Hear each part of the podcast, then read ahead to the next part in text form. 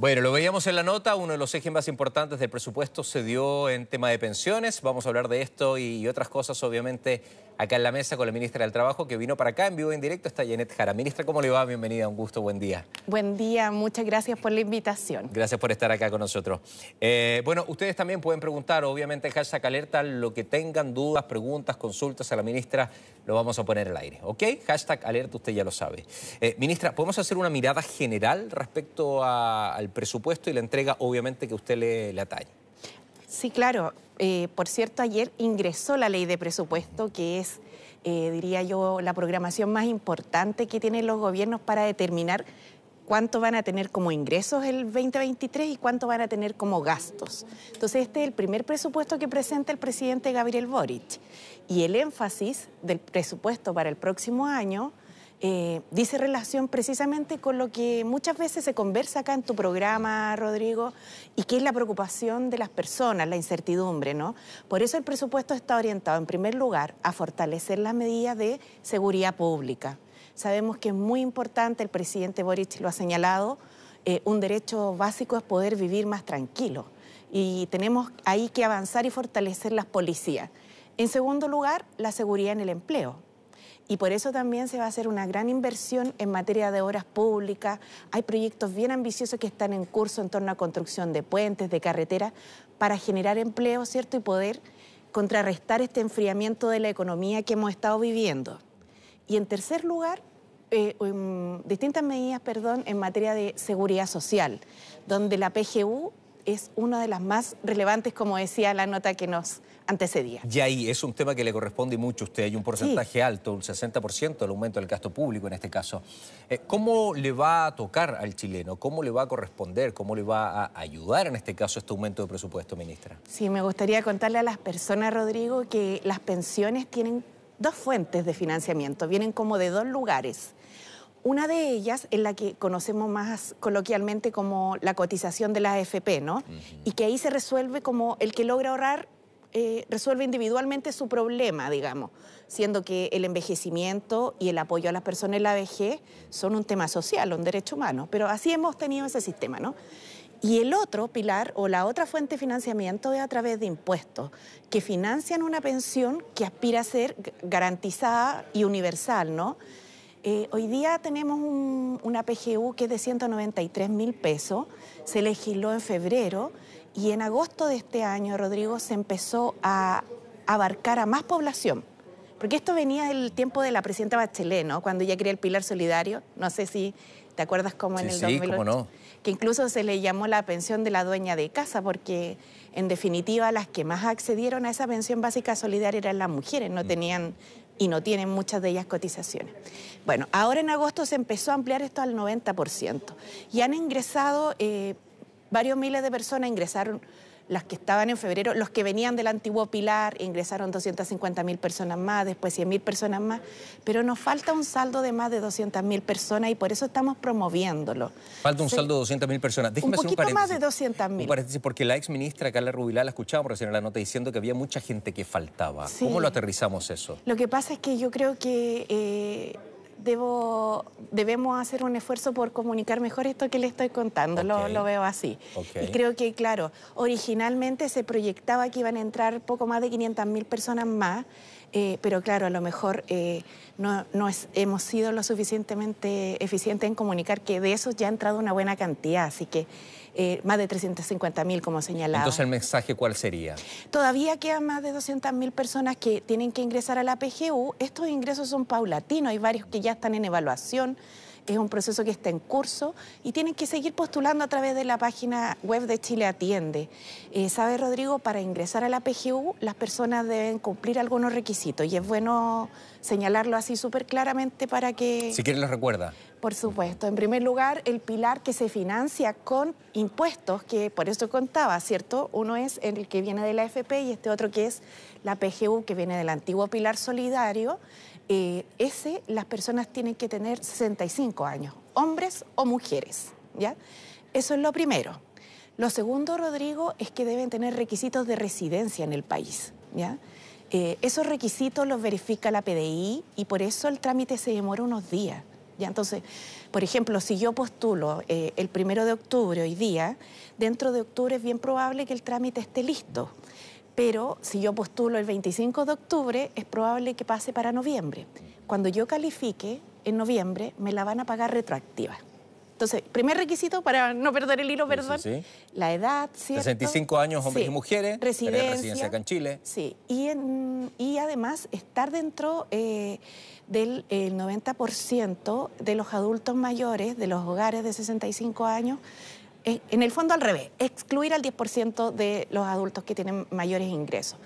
Con todo, eh, las personas que están eh, con una pensión que llega hasta los 660 mil pesos van a obtener una PGU directamente, 194 mil pesos o 93 mil pesos. Hablamos de 2.300.000 personas aproximadamente. Un poco menos. Es que lo que pasa es que 2022 es 2 millones ciento y algo y 2023 por la proyección de crecimiento de la población se aproxima a los 2 millones 3. Ok, los 65 años es el límite, ¿cierto? Sí, en el pilar de la pensión garantizada universal. Ok. Ahora, eh, las personas que tengan dudas de sus casos particulares eh, pueden acercarse a Chile Atiende eh, o al IPS, que es la, institución que tiene estas dos ventanillas de atención, ¿no? Postular, hacer sus consultas. Nosotros nos interesa que las personas postulen. No habría ninguna razón para que no lo hicieran, digamos. Por el contrario, sabemos de la insuficiencia de las pensiones en nuestro país.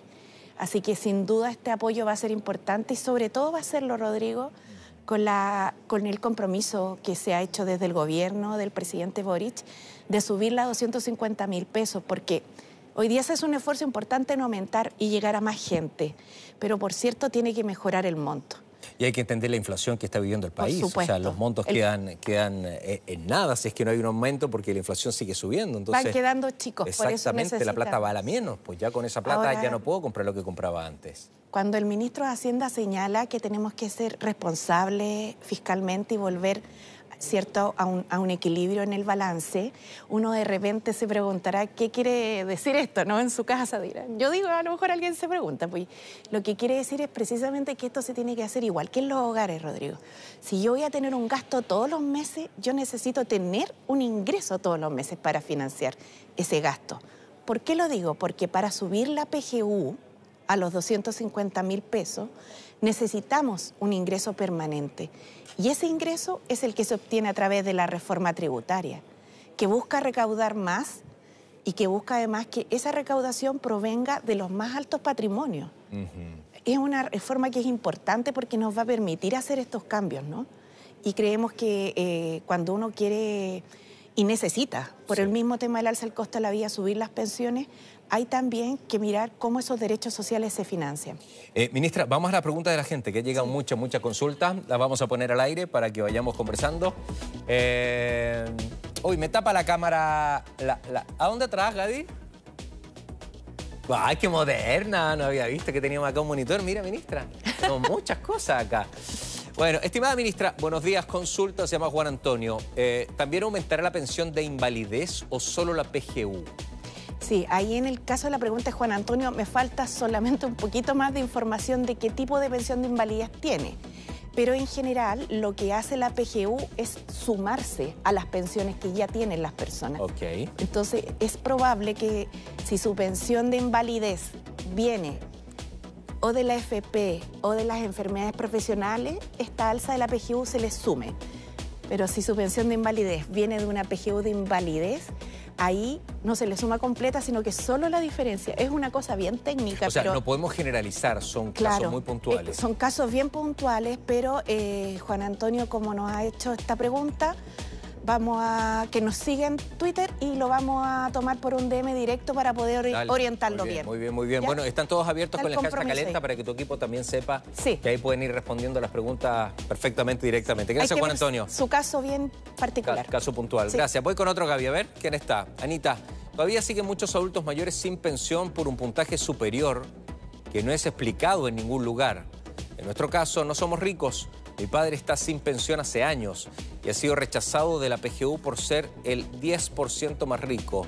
Es inexplicable, ¿no? no somos ricos. Qué bueno que tú decías ahora, separar el 10%. Qué bueno que Anita nos haga esa pregunta porque eh, yo creo que es súper importante entregar información. ¿Qué es lo que ocurre? Que la PGU lo que buscaba o lo que busca más bien dicho, es excluir al 10% más rico. Yo no sé si usted se acuerda, pero esta ley se legisló en febrero. A nosotros nos ha tocado implementarla, pero es una ley que venía aprobada. Cuando se legisló, lo que se hizo fue, porque ¿qué es lo que uno podría pensar? No, lo que piensa Tita, Sí. se excluye al 10% más rico. Sí. Pero cuando se legisló, no se hizo en función de toda la población, sino que se hizo en función de los adultos mayores. Y eso significa que uno excluye al 10% de los adultos mayores, de, eh, de, las personas mayores de 65 años que tienen más ingresos. Entonces mira dentro de los adultos mayores y ahí excluye el 10%. Y por eso mucha gente ha quedado afuera. Y eso se va a corregir porque la reforma previsional que vamos a presentar este mes, Rodrigo, trae una pensión garantizada universal, ahora sí, universal, sin esta letra chica, para todas las personas. Esa es la idea, porque los sistemas de pensiones se construyen con un primer piso, un primer pilar. Usted cuando se pensione, yo cuando me pensione, todas las personas tienen algo garantizado por el solo hecho de ser, en primer lugar, persona, ciudadana, ciudadana, y en segundo lugar, de haber sido parte activa laboralmente de esta sociedad en la cual contribuyo. Y ese es el objetivo, un piso sobre el cual se construye la pensión que yo ahorré después o que eh, colectivamente también entre todos ahorramos. La PGU, como su nombre lo dice, dentro del proyecto de ley de pensiones, viene como una pensión garantizada universal para todos. Universal, Sí, letra chica. sin letra chica. Ministra, cuando se habla del 10% más rico, ¿qué significa eso? Ese es el punto, por- o sea, es precisamente un poco lo que trataba de explicar. No, le, le digo porque, porque para aterrizarlo en números. Sí, ¿no? Porque hay sí. gente que a lo mejor dice 10% más rico. Bueno, ¿qué significa eso? Sí. ¿Dónde estoy yo? ¿Hay una escala? ¿No hay una escala? Sí, claro. Sí. Se aplica un, eh, una mirada de la población. Lo que pasa es que lo que le contaba, ¿no? Si nosotros hubiésemos, eh, como país me refiero, hecho que la PGU, Rodrigo, hubiera seguido con la misma focalización o los mismos mecanismos que traía el antiguo pilar solidaria, solidario, muchas personas más hoy día estarían adentro. El problema es que cuando se legisla y se cambia esta parte, ¿no? que es bien técnica, que seguramente no sé qué tan eh, a la vista todos la pudieron tener en el momento de la discusión política, lo que se hace es achicar el espacio. Ok. Y por tanto quedan muchas más personas mayores afuera que no por tener eh, 500 mil en vez de 400 mil pesos eh, de pensión son ricas. Si ese es el punto. Esa es la diferencia. Esa es la diferencia. Y por otro lado, eh, esto es como se concibe como un derecho, porque eh, ahí está el cambio en la lógica. Las pensiones no son un, no son ni un problema individual, ni tampoco son un, un tema en el cual eh, solo algunos tienen acceso, ¿no? Son derechos sociales. Y eso es lo que tenemos que tratar de avanzar. Eh, bueno, está Constanza Algueta también preguntando hashtag alerta. Por favor, pregúntale a la ministra qué pasará con la extensión del postnatal parental, con la extensión de la alerta sanitaria. Hay muchas madres que tendrán que renunciar por ese motivo. ¿En qué va eso, ministra? Bueno, la ley del postnatal parental, del permiso postnatal parental se extendió, eh, ¿usted se acuerda cuando lanzamos eh, la segunda parte del programa Usted Chile lo dijo acá, que se había extendido hasta septiembre. Hasta el 30 de. Sí. septiembre. Eh, claro, cuando lanzamos además este bono extraordinario de 120 mil pesos, en ese mismo proyecto legislamos también la extensión del postnatal parental. Sin duda, en ese caso eh, había quedado un periodo de carencia entre medio, que, ha- que no había existido extensión de postnatal parental, pero como en el invierno las enfermedades respiratorias también aumentaron, se estimó que era el momento de, de hacerlo, de extenderlo. Hoy día estamos en una fase, diría yo, de extensión de alerta sanitaria, pero como ha señalado la misma ministra de Salud, ya de apertura. Y en todas las es- esferas, digamos, tanto en los medios de transporte, eh, en los mismos espacios laborales, vamos eh, volviendo, ¿cierto?, a retomar distintas eh, actividades que teníamos prepandemia. Ok. Sin duda estamos analizando cómo va evolucionando la situación sanitaria también, entendemos la preocupación de Constanza y también entendemos eh, cómo es necesario que eh, vayamos resolviendo estos temas más estructuralmente, Rodrigo, porque resulta que las mujeres tienen graves dificultades en el acceso al empleo. Eh, nosotros hemos recuperado eh, los términos eh, previos de participación laboral antes de la pandemia, pero en mujeres todavía estamos un poquito atrás. Hay una diferencia gigante. Eh, eh, déjeme preguntarle respecto a lo que marcó el INE ayer. La desocupación fue de un 7.9, desocupación 7.9 en trimestre junio-agosto.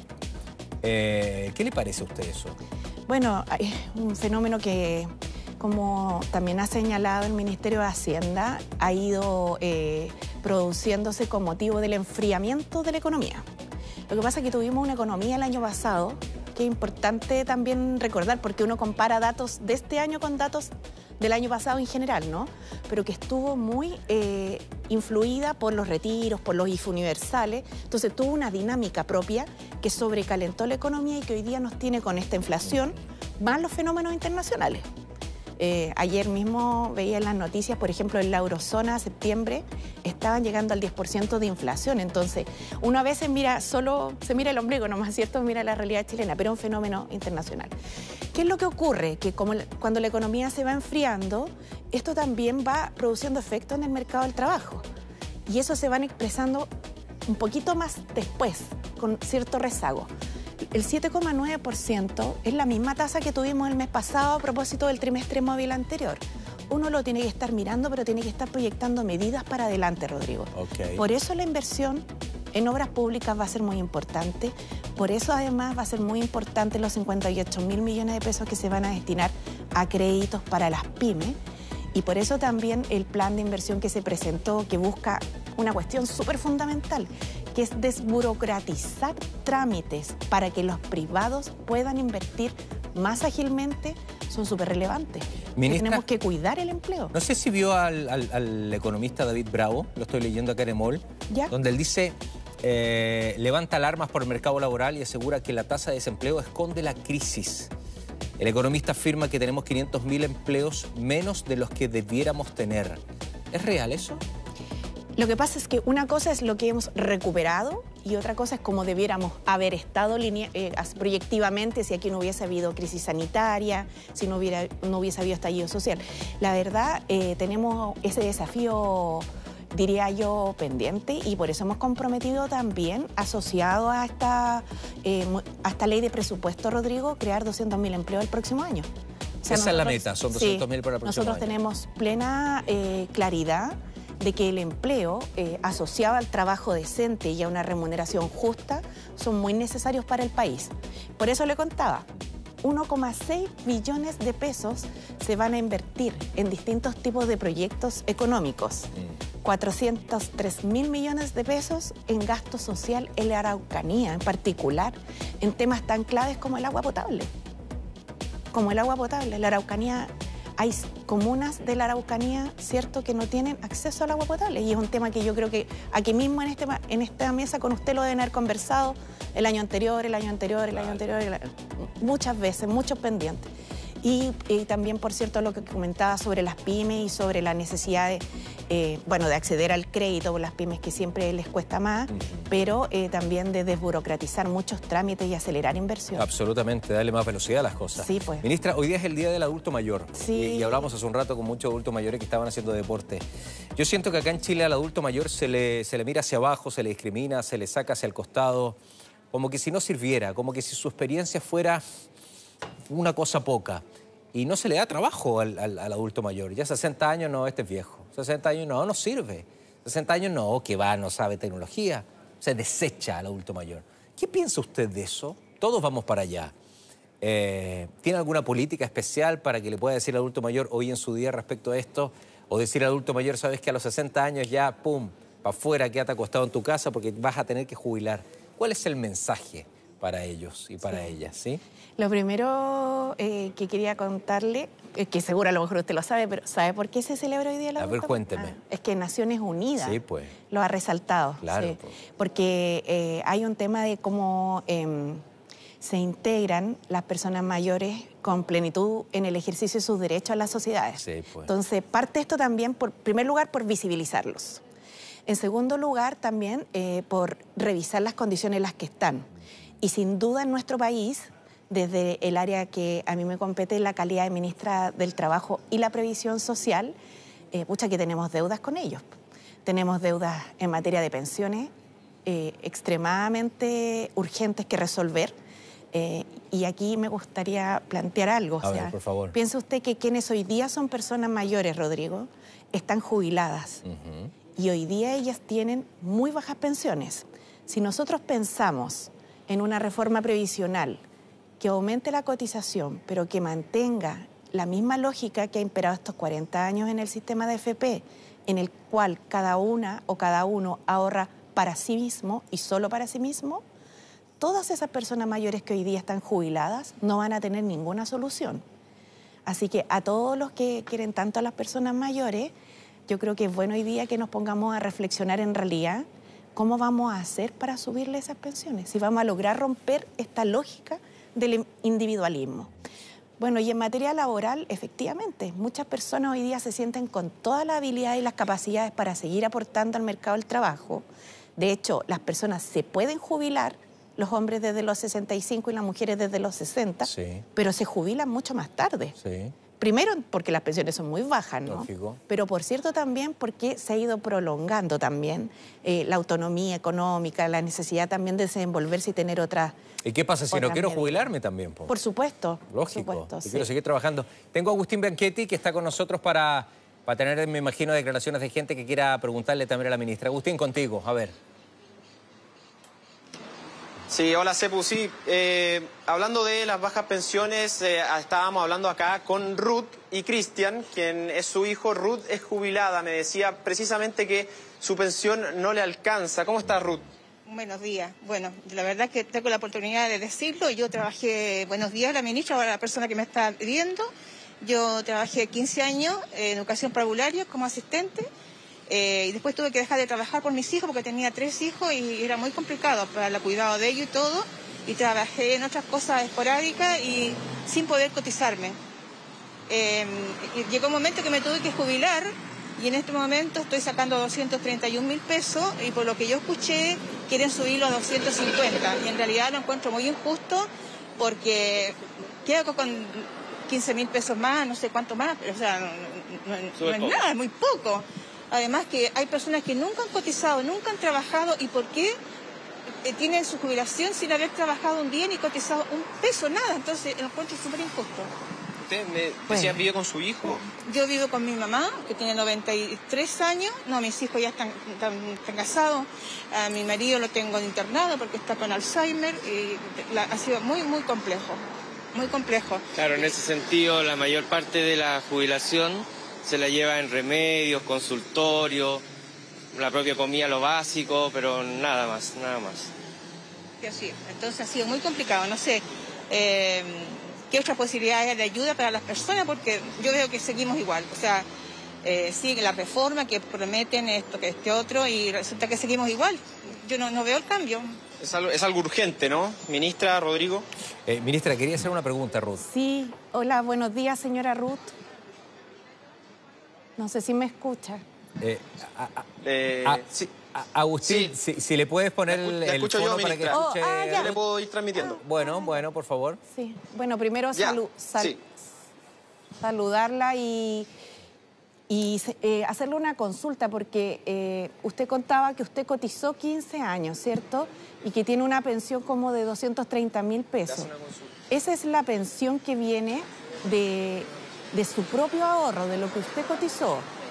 Pero la, PGU, la otra pensión que se financia con impuestos, es una pensión que se suma a esa pensión. ¿Usted postuló a la PGU? Esa es la pregunta. No sé si Agustín le puede preguntar. Porque la PGU es una, pensión que se, suma. Sí, sí, sí, eso es, eso es lo que estoy recibiendo. O sea, eh, eh, con eso recibo 2.31. Eso es lo que recibo. Usted, postuló entonces. Tal cual, claro, tal cual. Bueno, me dice, estoy sin retorno, Rodrigo. Disculpa si me pueden llamar ah. de nuevo. Ella dice que postuló a la, a la PGU. Sí, claro. En ese caso, Rodrigo, eh, lo que yo podría desde ya suponer es que si usted postuló a la PGU y la PGU es de 193 mil pesos, para llegar a los 230 mil que recibe, la diferencia es lo que viene de su propio ahorro individual. Okay. Hay una cosa que aquí eh, de repente es difícil de asimilar porque es una realidad tan dura la de las mujeres en materia de pensiones, eh, que las personas tienden a pensar que lo que reciben en realidad viene de lo que cotizaron, pero muy poco viene de ahí y la gran mayoría viene del aporte del Estado a través del el Pilar Solidario o la PGU. Y eso es lo que pasa en, el caso de las mujeres con, más rudeza, ¿no? Porque si uno mira los datos de las últimas personas pensionadas cada mes, eh, las pensiones de, de, 4.000 mujeres, por ejemplo, eh, la mitad de ellas se pensiona con 50 y algo mil pesos de su propio ahorro. Para llegar a los 200.000 o a, un poco más, es porque tiene los 194 mil del ¿Y qué se le podría aconsejar a Ruta acá en este caso, ministra? Bueno, en el caso de ella, si, así como de los actuales jubilados en general, si nosotros no logramos generar solidaridad desde el pilar contributivo, es decir, con esta nueva cotización del empleador, no van a tener más solución que la de subir la PGU a 250 mil pesos. Pero con eso tampoco es suficiente. Por eso, este nuevo 6% que van a pagar los empleadores que todavía no existe, se tiene que crear como un pilar de la seguridad social para subir las pensiones de los actuales jubilados, también de nosotros cuando nos jubilemos, pero en particular de las mujeres. Lógico, pues, y además que uno se jubila no va a estar toda mi vida trabajando, pues, ministra. Sí, pues. O sea, hay gente que sigue trabajando porque la pensión es miserable. Sí. Entonces no puede ser. Eh, Agustín le quedó claro a, Ruth, no sé si escuchaste la respuesta como para que Ruth lo tenga claro y si ella tiene alguna consulta también que traspasar ahora. Sí, yo se, yo se la, se la transmití de alguna forma, ella me decía que, claro, cuando ella trabajaba en los años 80, 90, cotizaba eh, eh, valores muy bajos, ¿no? Algo que también va, va, en la línea con lo, con lo, que le decía la ministra. Ruth, ¿quieres decir algo? Sí, bueno, en ese tiempo eran sueldos demasiado bajos y bueno, yo no me acuerdo a ver cuánto pagaba, pero más o menos 6 mil, 7 mil pesos mensual. Y a pesar de eso, tengo esa jubilación que tengo y con ayuda de estatal, porque si no, no, recibiría nada. Ese es el tema, la, la pensión. Eh, sí, no, igual hay una preocupación ah, para los que estamos.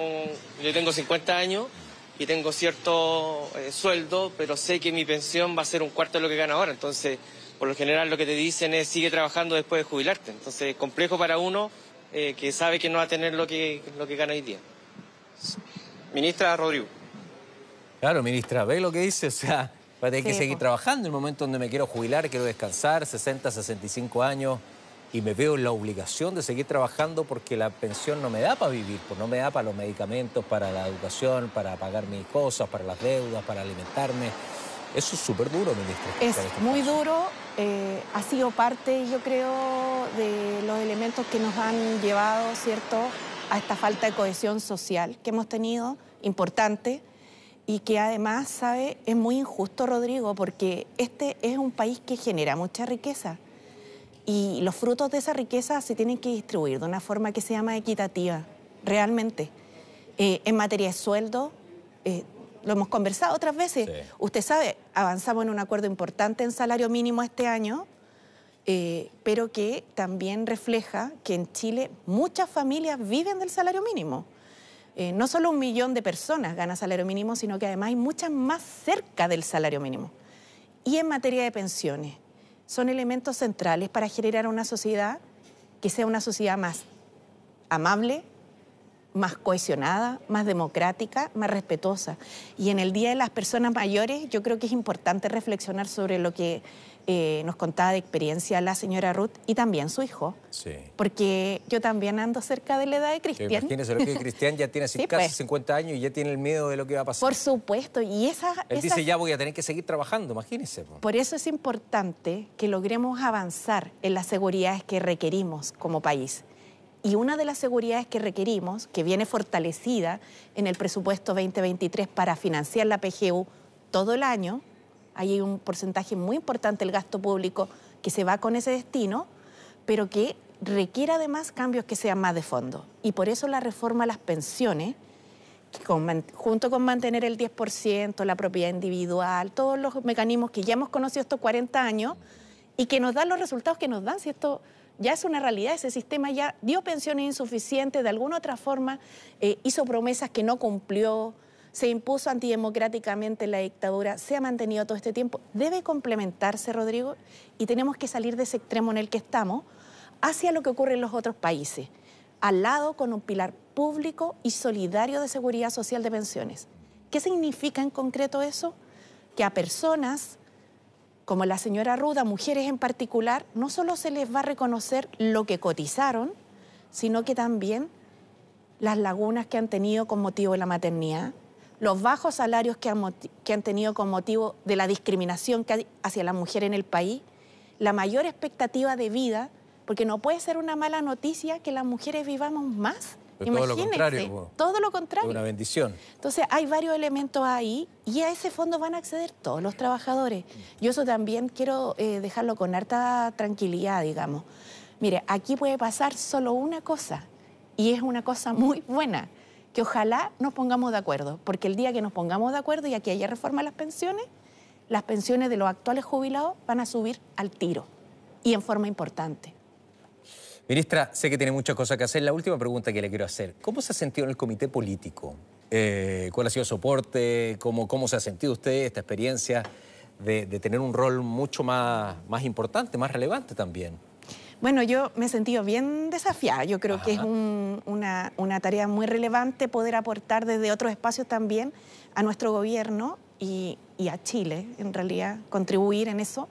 Y creo que el presidente eh, releva mucho los temas del trabajo y de los trabajadores y las trabajadoras, del empleo, de la necesidad de tener una sociedad más equitativa en este tipo de materia y lo tomo como una valoración a esas materias. Creo que es relevante que el Ministerio del Trabajo y la Previsión Social hoy día pueda formar parte de un espacio tan importante de decisión política y avanzar con diálogo. ¿Qué, eh, rol cumple usted ahí? ¿Dialogar, aportar, comentar? Sí.